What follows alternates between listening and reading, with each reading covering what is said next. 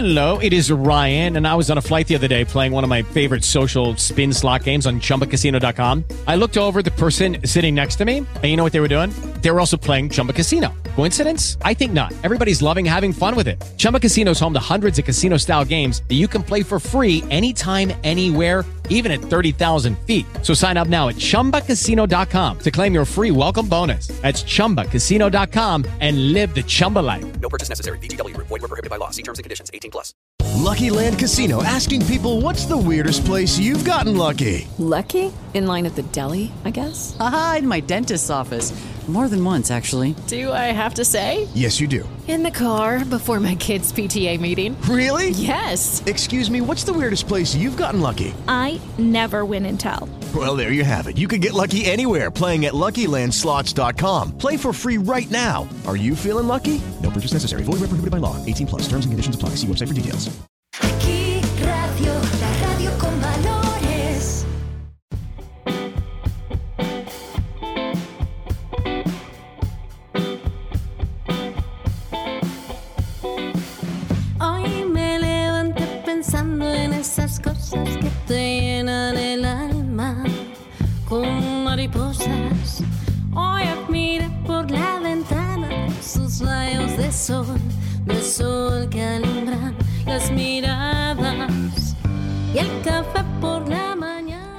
Hola queridos oyentes que nos seguís a Mujeres entre dos mundos. Hoy estamos de aniversario, Pilar. Estamos de aniversario. Hoy Sí. es el Día Internacional de la, de la Radio. Sí, sí, sí. Pues felicidades a los dos. Muchas gracias. Y a ti y a la radio.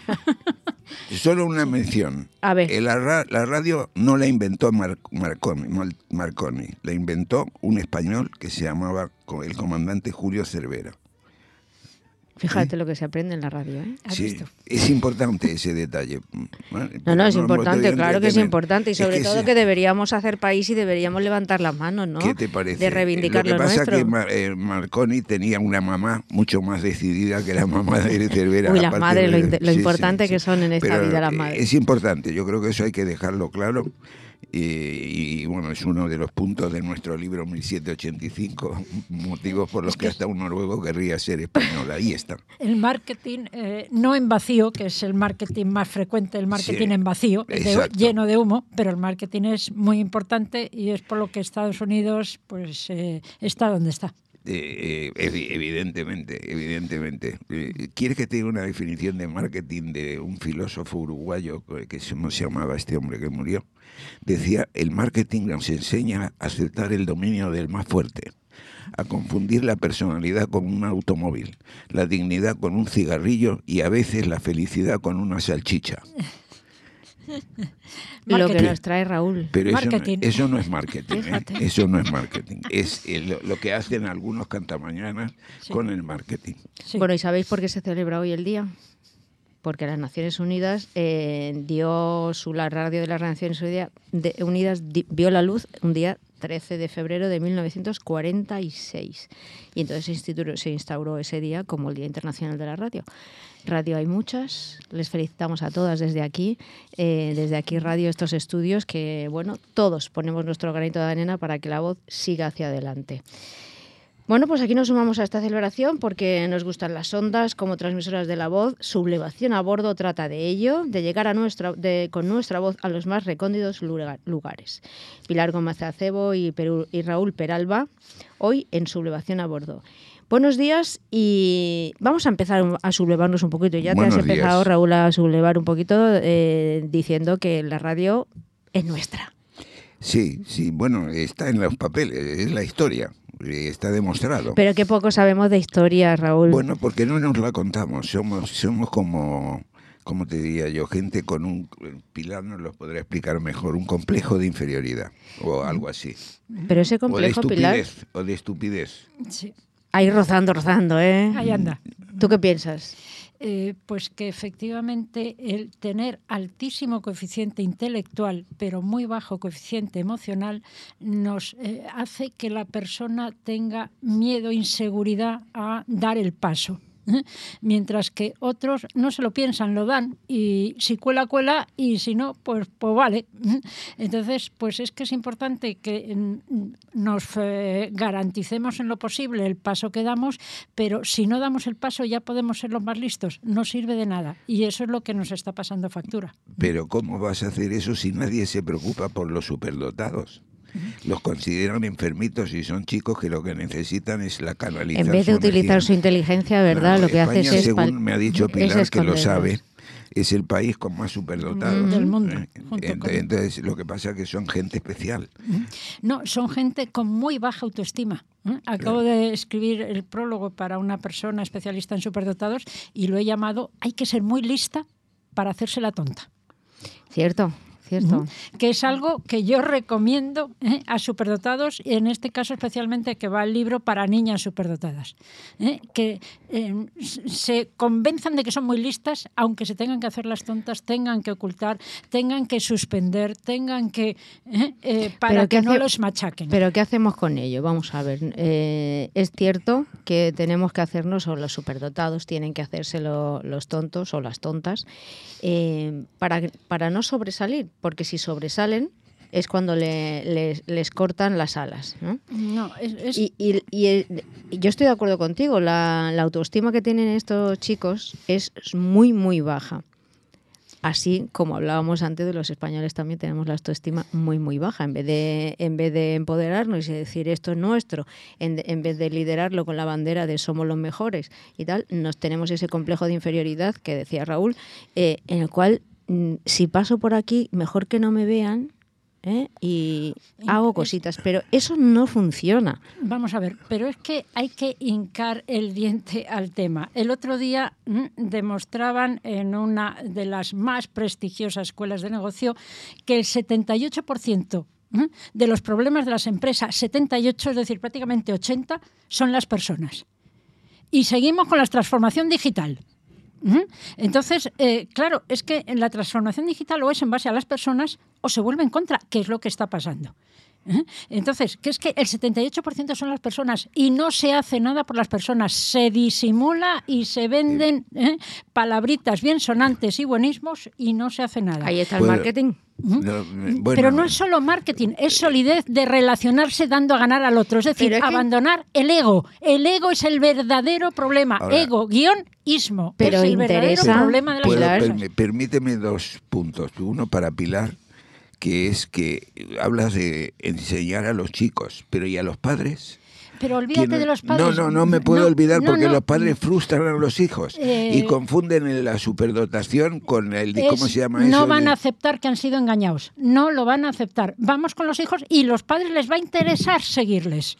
Es como Pero el dejar... Pilar, si a los padres no les, no les damos un camino, no les enseñamos a Pues superarlo, no los enseñamos son a sus autos- hijos. Lo que claro, no claro. Aprendan de sus hijos no, no lo van a escuchar de Mira, el pasado viernes- El egoísmo se lo impide. El pasado viernes estuve en Ávila hablando de otro tema, de violencia digital y demás, ¿no? A través de la Sí. transformación digital, que sabemos lo que está pasando. Y estuve con el AMPA de uno de los colegios y se sorprendía de la cantidad de ciberdelincuencia que pueden sufrir sus hijos y estaban preocupadísimos de que no sabían nada ellos. Pero no sabían nada, no porque en muchos de los casos cierran los ojos. Y este es el caso que voy a contar. Había una persona que, que estaba acosando a, otras, a otros niños y los padres decían que no, que no, que su hijo no hace eso. Su hijo no es. O sea, entonces, primero nos tapamos los ojos. Vamos a ver. No- pero- Nos tapamos los ojos porque queremos, porque no, quere- no, no queremos Bueno. ir a la solución. Es que No, ya, ya ves cómo se relacionan los padres con los profesores. Bueno, Cuando un bueno, esa es profesor otra. repri- reprime a un niño es otra, porque, efectivamente. porque el padre sale en defensa ciega de... No pero quejas, porque yo he sido profesora ¿eh? en el golpe de Estado y venían los padres a por mí ¿eh? y los puse a todos firmes. Entonces, no, no, y no, no vamos a seguirnos quejando. Pero, Pilar- Ayer una hijada mía de tres años, ¿eh? Eh, a la hermana mayor, un niño en el cole, pues la hizo una presión y tal. Y fue esta que tiene personalidad y le dijo al chaval, un mico así, le dijo, ¿qué le has hecho a mi hermana? A su hermana mayor. Ya, ya, ya. Venga, pues vamos ahí. Ahí empiezan a cambiar las cosas y los padres empiezan, reflexionan mucho más cuando los hijos actúan que si tú les explicas con toda la racionalidad del mundo ¿eh? que tienen que ser de otra manera. Ay, ¿qué me cuentas? Ay, ¿qué cosas me dices? No, los padres no es la clave. La clave son los hijos y por la cuenta que le tienen a los padres los van a escuchar. Yo no estoy de acuerdo, Pilar. Bueno, yo creo que Yo- son yo- los hay- dos. No, yo esto sí estoy de acuerdo. No me atrevería a decir cuál tiene un protagonismo mayor, pero que son los dos, son los dos. Así hay que no, educar a los dos. está claro que hay que educar a los dos, que con- Con, Pilar que hay niños que no se dejan avasallar y hay niños que incluso a veces, aunque tengan una, una contextura física mucho más, más de más tamaño que el que le agrede, pues se, se achatan un poco, ¿no? Es una cuestión de personalidad. No, no, vamos a ver, que vais siempre de la macro a dominar la micro. No, vamos desde la micro a la macro. Y hay Sí, que elegir por dónde empiezas. Yo empiezo por los niños. Quien quiera que empiece Vale. por los padres. Llevamos ciento y pico años. No ha servido para nada. ¿Eh? Empezar por los padres, mm, decirme las mejoras, a peor. Pero si es y que nunca se- pero tú crees que se ha empezado con los padres? Yo creo que no se ha empezado nunca con Sí, los padres. sí, Lo que nos quejamos es de que los y- padres, y- los y padres, pero quejas, nunca. ¿no? Y charlas y Claro, quejas, ¿cuántos Pero años, ahí Carmen? vamos, pero ahí vamos, Pilar, es que solo nos No. quejamos. Lo que hay que buscar son soluciones. Pero, pero, pero estoy de acuerdo con las- Pilar. Yo conozco muchas eh, eh, acciones dirigidas a los padres en muchos sentidos. Pero no conozco esas mismas acciones y, por supuesto, en este, en este punto, dirigidas a los niños. Porque parece que los niños van a ser influidos, dominados o, sugeridos, dirigidos por los padres. Pero tiene razón, yo no conozco, ¿eh?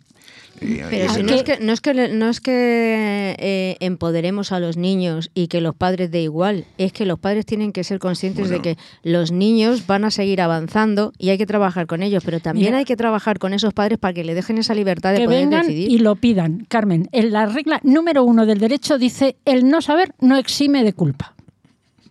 ¿Mm? Entonces, ¿eh? que vengan y lo pidan, porque si no te van a decir, ay, ay, es verdad, es verdad, que equivale a decir no voy a hacer nada. O sea, el que te dice, ay, ay, es verdad, no había que, ¿eh? no va a hacer nada. Entonces, vamos con los que sí hacen. Y yo en las clases de eh, un- universitarios de último les sublevo a los chavales para que modifiquen, porque además son ellos los que van a tomar la iniciativa dentro de nada. Y ya hemos visto la iniciativa tomo, de los tomo el padres. riesgo. ¿eh? La gente en España suele confundir la superdotación con el déficit de atención. Entonces, Adrede.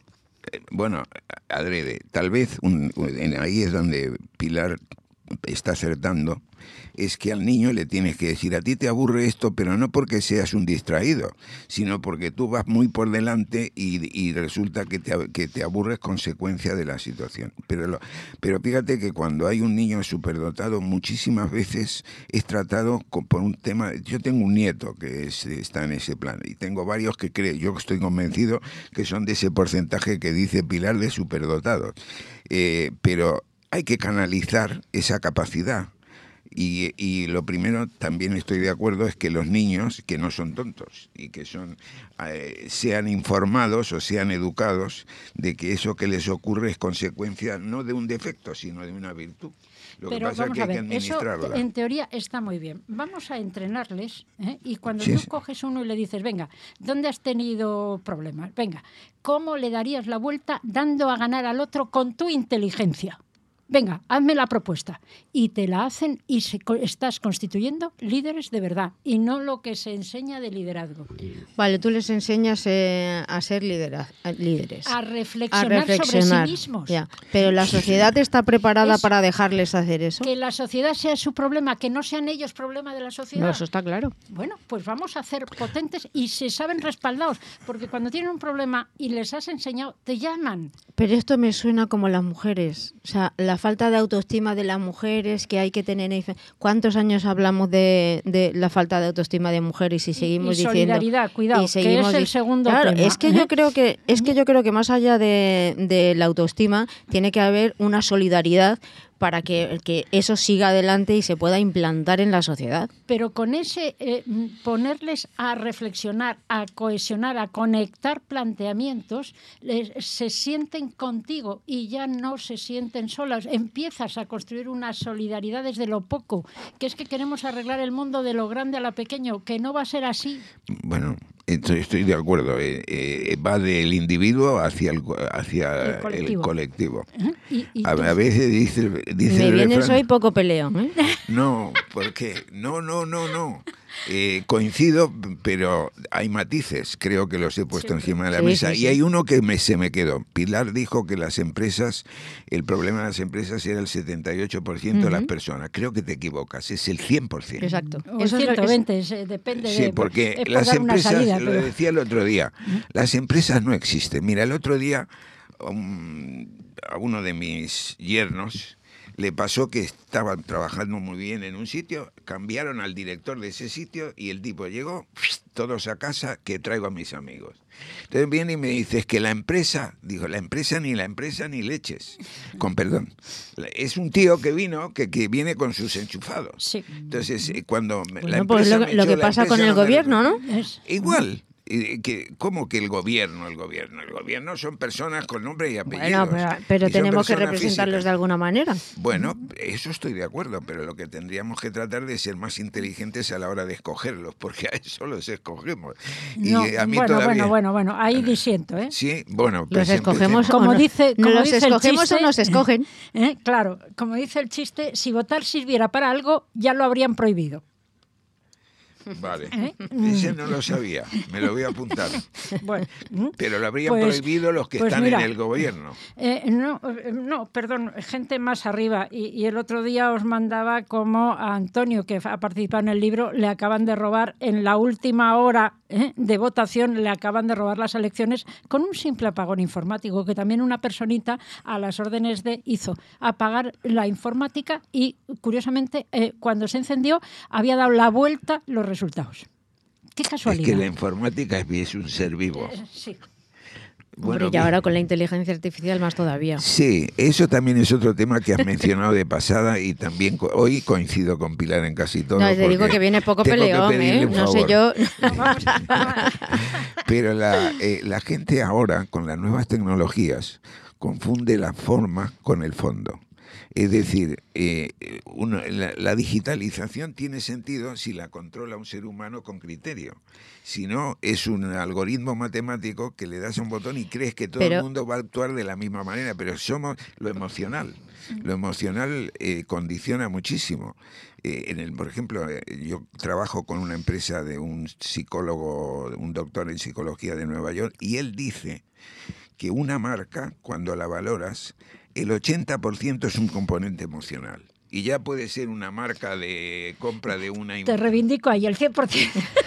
Bueno, este dice que algo, algo tiene que haber porque si no, no sabe lo que está comprando. Eh, eh, pero, es, pero es cierto, es decir, la, eh, mi aso- asociado americano Jack Trout, que en paz descanse, él siempre decía, recuerda que cuando tú negocias con un cliente, la agenda suya siempre empieza por su interés personal.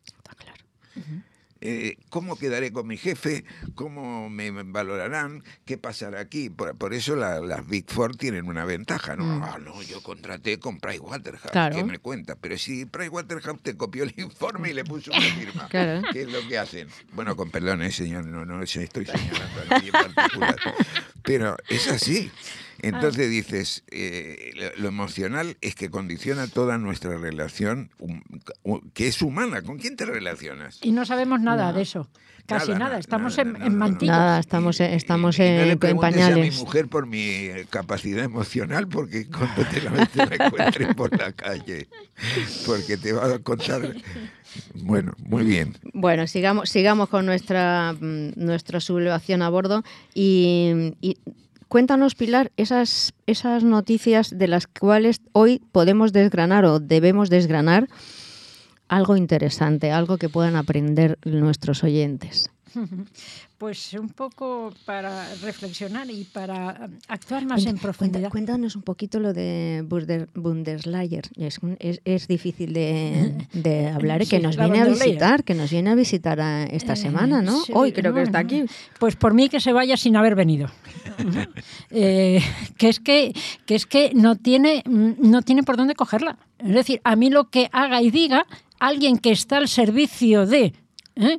Eh, ir contra la humanidad no tiene ningún valor y además si puedo impediría que viniera porque va a decir cuatro palabras bien sonantes y va a hacer lo contrario de lo que diga va a hacer todo lo contrario de lo que diga que lo Vamos a, sepamos vamos a sacar la bolita de cristal. Nos va- viene aquí precisamente para ver dónde están los fondos que, que se le han regalado, otorgado. ¿Y ella cuántos ha llevado? a España. No, no, pero, eh, eh, Vamos pero- sí, sí, se habrá llevado, pero, pero el- el tema es ¿dónde está ese dinero? ¿Cómo se va a justificar Pues que en no está parte en su bolsillo. En parte. Y luego eh, ese dinero eh, es una gran trampa para eh, todos los países. Se sabe ¿eh? y se engaña a los países y sobre todo a pequeñas empresas y autónomos porque eh, yo sigo indagando, venga, ¿quién ha recibido un euro de los Next Generation? Yo no. ya te ¿Lo lo has digo. pedido?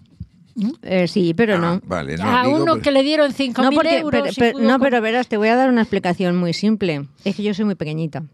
Entonces luego están las grandes empresas, esas del 78% o 100% de personas que se lo que llevan. se lo llevan todo. Y ya no queda nada.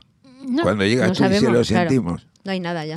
Pero que se lo llevan y lo devuelven, que eso no, que eso sí No, no, yo no, he visto, yo no he visto nada. O sea, hay- ha siempre habido un montón de dinero repartido a España y ¿dónde está ese dinero? O sea, ¿dónde está realmente? ¿Dónde están los proyectos? ¿Dónde está para la mejora de En la economía? de prensa, en la prensa. ¿Ah? Es que la gente además... Mar- Pues, es- marketing pues de los esta que prensa están. que ya tenemos hoy aquí sí, no sí, tenemos sí. nada porque somos muy pequeñitos No, y digo, influimos la muy prensa, poco en la, digo que- en, que en se la queda economía, parece ser. No, no, digo que no es que se lo quede la prensa, digo que se queda en una noticia de prensa, que no llega Ya, ya, a ya. donde tiene que llegar. Bueno, y la prensa dice también se lo queda, ¿eh? Y la prensa luego, también se lo Ahora ya, está- ya hemos descubierto que desgraciadamente el tema... mm, No sé si llamarlo corrupción, pero el tema de tomar ventajas. Llámalo, llámalo. Bueno, por lo que vimos con Qatar, ¿no? Y, el- se Y, fue y con la presidencia del Consejo de Europa, Bueno, bueno, que pues, están más de 60 personas implicadas y viene aquí a preguntar por lo que probablemente ni haya venido y van a mentir una parte y la otra porque están de acuerdo en el fondo. No, no, sí, es que al final Entonces- volvemos a lo mismo. La agenda empieza por el interés personal de quien la define. Eh, Oye, ¿os habéis, ¿os habéis dado cuenta de que la guerra hasta la semana pasada era el- la noticia número uno y ahora es el terremoto de Turquía? Por cambiar de tema, ¿eh? Por cambiar Bueno, de sí, tema pero es que en Turquía murieron 30 Turquía y Siria, mil. que nos olvidamos de Siria, sí, es- ¿eh? a Siria, bueno, Pilar me explicaba el porqué. De cuéntalo, Pilar. Eh, no, que es que eh, efectivamente Turquía, curiosamente, y cada cual que deduzca lo que le dé la gana, pero curiosamente se había peleado con Estados Unidos y le había dicho al ministro de Exteriores, quita tus sucias manos de Turquía y había amenazado con salirse de la OTAN. Entonces, en un momento donde los bloques están absolutamente enfrentados, ¿eh? Eh, pues es que vale todo. Pero no me vas a decir, Pilar, que ha sido provocado el terremoto. Eh, pues se verá, pero van 3 a 1. Ujú, Van 3 a 1. Y desalojaron todas las embajadas. ¿eh? Curiosamente, que cada cual deduzca lo que le dé la gana, pero que no pueden seguir tomando el pelo a la gente. Pero y según, allá- según parece por amenazas terroristas, ¿no? La de- el desalojo de las embajadas. Mm, vale. Bueno, eso te lo dijeron, seguramente, pero Eh, sí, sí, eh, claro. la pero claro que verdad... amenazas terroristas, ¿te parece poco terror lo que hay Sí, ahí detrás? Sí, sí. Bueno, un terrorista, sí, el- yo no entiendo de, de sismografía, pero si alguien quiere provocar un terremoto, imagino que un terrorista lo va a tener más crudo que un organismo oficial. Des- Imagino. descárgate todo lo que hay de geoingeniería en prueba desde hace más de 50 años. Descárgate geoingeniería y te sale todo. Entonces, bueno, pues puede que sí, puede que no, pero mm, las cosas van 3 a 1 por lo menos. Vamos a, tener que, profundizar mucho. vamos a tener que creer en Gila, en la guerra de Gila. Eh, la guerra de Gila, absolutamente.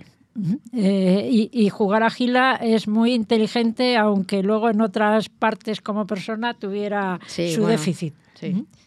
Pero la, la de Gila era una guerra. ¿Alguien ha dicho algo? ¿Alguien ha matado a alguien? Sí, dice, hola, es el enemigo. Dice, pues, pues que no lo voy a atacar hasta. Lo malo es que están Que hay muriendo que comer. gente. Sí. Eso es el problema, Ese que no es un problema, Bueno, chiste. no, eh, mucha la guerra gente y el y terremoto el han muerto tantas, tanta gente inocente y tanta, tanta gente y, y la gente discutiendo chorradas.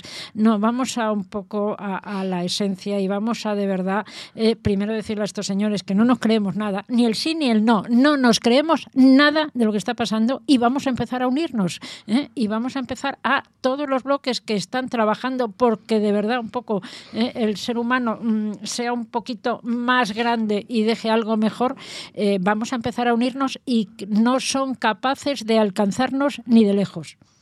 Bueno, por empezar, en el caso de Turquía, ¿visteis cómo se caían los edificios?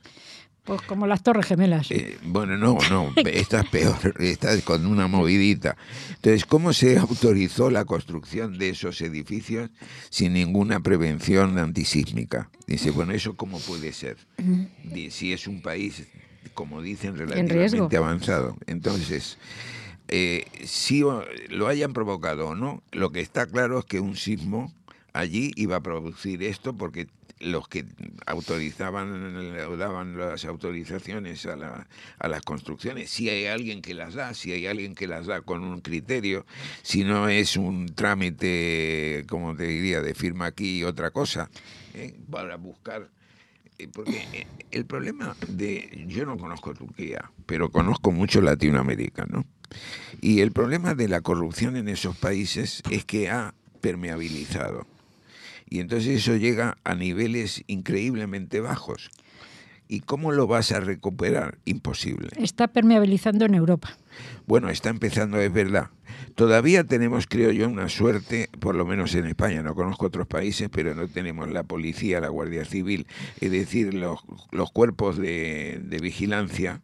Mm, Hay gente lamentablemente Sí. eh, delincuente, Sí. pero el policía que te para en la esquina jamás se te va a ocurrir decirle, bueno, a ver, le doy 20 euritos y se olvida de la multa. Pero en esos países sí, y en Turquía no me extrañaría, no lo conozco. Entonces, ¿cómo lo arreglas eso? ¿Cómo arreglas tú que un policía que gana en esos países de Latinoamérica a lo mejor 500 dólares se meta en el bolsillo 5.000? Pues hay que, que actuar en los dos extremos a la vez. Decir lo que puede pasar a esa persona eh, inmediatamente después del cortísimo plazo de la corruptela eh, y en otra mano eh, tenderle la mano para que actúe de otra manera y pueda sobrevivir. Educación.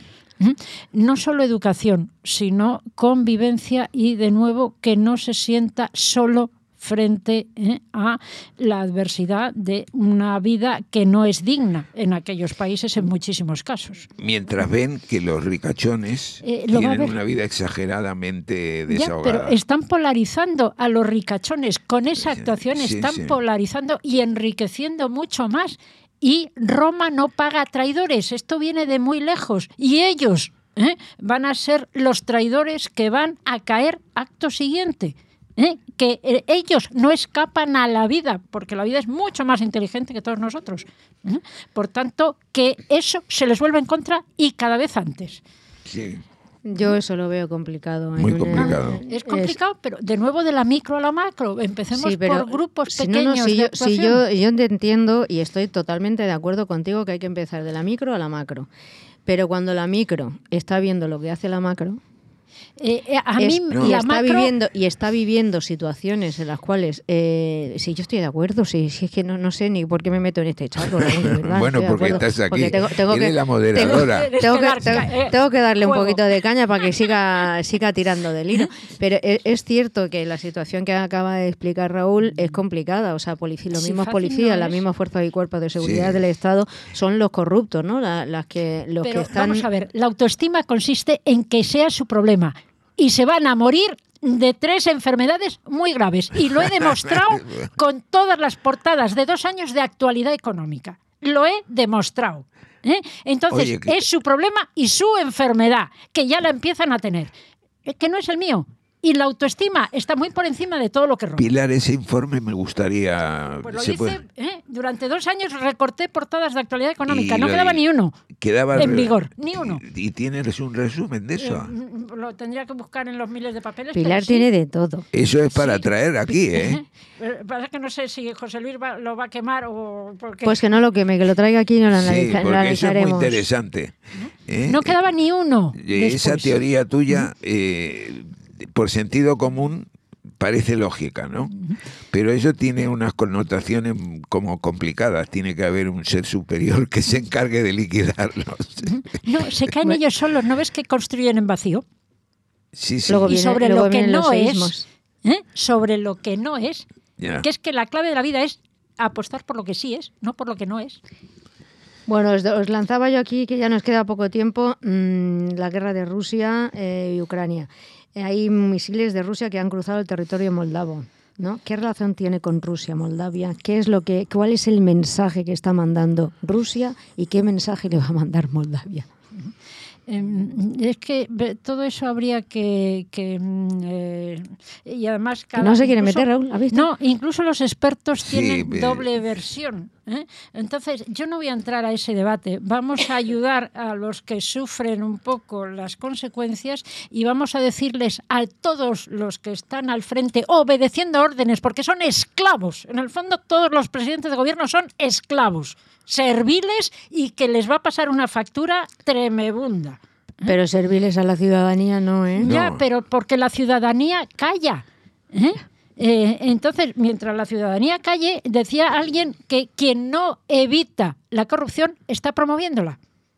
¿eh? Entonces, vamos a eh, darle la vuelta a la jugada. Y quien quiera que, pero somos un país independiente de todos los países y somos muchos más de los que creemos. Eh, vamos a asustarles que todos se asustan por el mismo tema, que es ¿eh? su propia vida. Mm, bien. La de los Pero el, problema, Sí, el problema no es que sabe cómo ahí entrar. No. Sí, sí, sí, no, vamos a ver el un- análisis el de Raúl, que ya nos tema- vamos. Por tema de globalización de empresas, y, eh, me recordé una frase que en algún momento había escrito y que creo que se puede aplicar ahora. Eh, nosotros decimos, las empresas cuando se interna- o la internacionalización o la globalización no tienen religión, no tiene ideología, tiene un interés económico. Siempre. Entonces, a nosotros eh, esto de la guerra, mucho me temo que nos supera. Es decir, ahora pensamos en la ideología, bueno, la religión en este caso no entra porque los rusos y los esto, ucranianos más o menos andan por el mismo sitio, ¿no?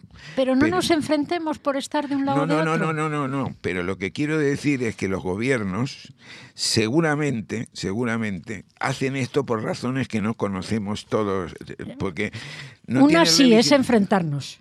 Una Ah, enfrentar al resto. sí. Vale, para, para controlar Ellos- mejor. ellos, pero eso eh, no crees que les viene de algún poder fáctico que les Claro, induce. pero, pero les induce a que ellos promuevan el claro, enfrentamiento. porque tienen, porque tienen las herramientas, Claro. es decir, son los que mandan en el Y momento. os paso el artículo de que conocen las armas psíquicas y las utilizan contra sus poblaciones todos los gobiernos. Y hay un estudio sobre ello. Especialmente eh, Rusia puede ser una experta porque los comunistas en eso eran maestros. Maestros. ¿eh? Raúl Peralba, Pilar Gómez Acebo, muchísimas gracias por estar aquí hoy, el Día Internacional sobre la, de la Radio. Felicidades por estar aquí y por participar con, con Aquí Radio ahora Televisión en su elevación a bordo en Mujeres entre dos mundos. Pero no me quiero ir, Pilar, sin antes dar un reconocimiento a Isabel Coixet. Pues un sí. reconocimiento que fue visual, no es de ondas, pero aquí lo vamos a transmitir con ese mensaje que ponía en su chaqueta detrás, no no nos metamos en si de segunda mano, si de, marca o no marca, pero sí que ponía el nombre de Masha Amini, la mujer asesinada, y con ello cerramos este, este capítulo de sublevación a bordo, pero también dándole ese reconocimiento también a Isabel Coixet y a Masha Y Amini. debiéramos hacerlo todo con las mujeres afganas y con las mujeres iraníes, Pero no, además de en los Goya no recuerdo yo que se haya dicho en público. Lo dijeron. Bueno, mm, por las- No, allí no se dijo, pero detrás, aquí, pero- pero aquí, sí, pero aquí lo tenía que haber tenemos. sido de apertura. Para eso está lo- la radio. Aquí eh, lo contamos. Exacto, aquí para reforzarlo. Muy bien. Bueno, pues muy muchísimas gracias Vamos. y hasta la semana que viene en bueno, nuestro, sí, nuestro encantado, programa. Encantado. Nos vemos. Muchas gracias. Hasta luego, Adiós, luego, oyentes. Buenas. ¿qué pasaría si